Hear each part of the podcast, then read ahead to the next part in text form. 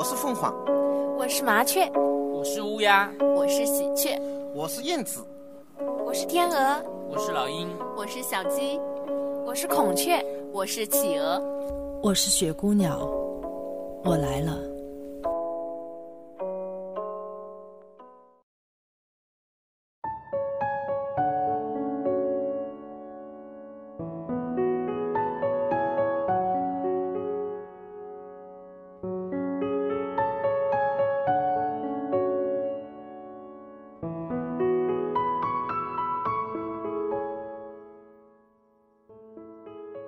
阳台是个半封闭的世界，是个能够躲起来又能够欣赏到外在精彩的空间，是很适合休闲状态中的人们。买房子、建房子的时候，考虑阳台的成分是很多的，期望着能够享受到阳光雨露的恩典。又能够专注自己的私事，不想，却成了晒衣服的包间。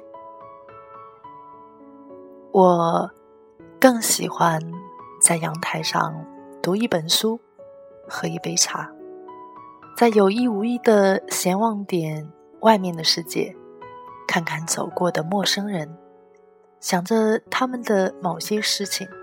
来充实一个下午，或者一个整天的跑在阳台上，就这么待着。家里有两个阳台，一个在南面，一个在北面。南面的阳台成了晒晾衣服的专场，四年了，我都没有去过几回。北阳台。是我常光顾的地方。这边风景独好，可以看到木渎灵岩山，古朴清秀，更可以享受到一个个陌生脸面的行走，掂想着和他们的接触与他们的勾搭。我在阳台里摆放了些文革时代的东西，搞了几套茶具。像模像样的做起休闲修心来。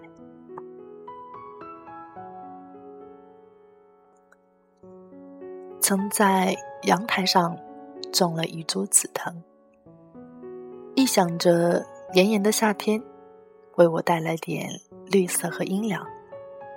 可是紫藤上长着长着，就再也不肯窜上去了。也许是水分供养不够，还是没有杂树相伴，它终于孤苦伶仃的死了。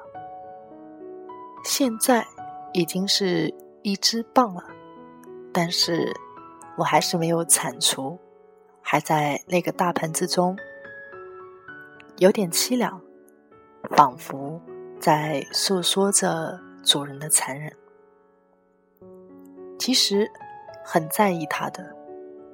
大风的时候，忙着给它一个支架；冬天的时候，忙着给它一个肥料；夏天的时候，多些水分；春天的时候，多了一份想象。然而，还是死了。四年了，应该是死了三年。都说枯枝新芽，妙手回春。也不知道这样的故事是否会发生在这棵紫藤上，但是每个春天都会有这样的想法。应该来说还是有充实的。有时候期望的东西不一定来，但没有期望的却来了，都阻挡不了的是缘的安排。还是发现，在这棵紫藤的盆子里，一株小树苗长得正欢，攀附着枯萎的朽木上，多了份绿色。但是我不能够确认到底是小紫藤，还是麻雀衔来的杂树种子。看来需要等点时间就明了了。今天一大早就来到了阳台，原本想看一会儿书，还是贺有之的白描人物故事，上来了，却不看了。小事都这么难以把握，如何面对大事情呢？琢磨不定的状态，琢磨不定的命运。写了点现在的心情，虽然有点事与愿违，但是毕竟还算是个事儿。等等再看也不迟的。昨夜上网看到了一则信息。在重庆某个涂鸦街，一个小伙偷了金光，雇佣了两个擦鞋阿姨，浑身上下涂黑了，算是个艺术，有了些热点，至今都打扰了我的思维。也许它的作用起到了，但是裸体这个很通俗的事情，每人每天都有脱光的时候。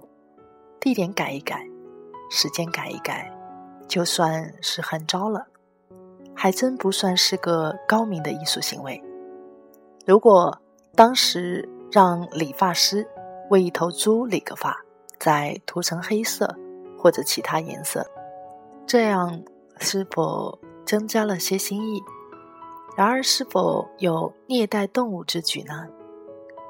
这个倒是值得留心的问题。再一想，唐老鸭片段中似乎有个这样的故事，也就不算狠了。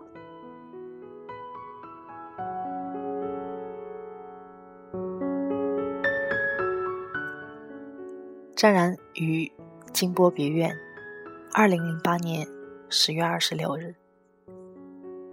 今天与大家分享的文章叫做《阳台上的随笔》。今天是春节后的第二天，大家都在忙些什么呢？是不是还是陪在父母的身边？是不是见到了很多亲朋好友？是不是还继续着春节的喜庆、热闹、欢聚、陪伴？外面下起了一场春雨。大家都在通过各种方式来去表达对这场雨的喜爱，浪漫的或者不浪漫的。我遥望着阳台外面的风景和绵绵细雨，感恩着生命的恩赐，把这首诗分享给大家。生命的恩赐。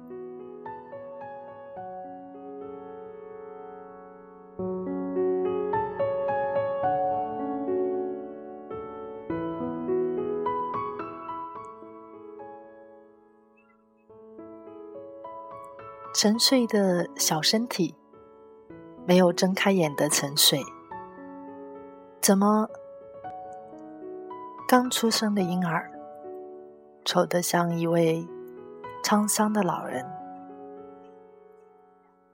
是喝过了孟婆汤，还是泡过了绝情池水？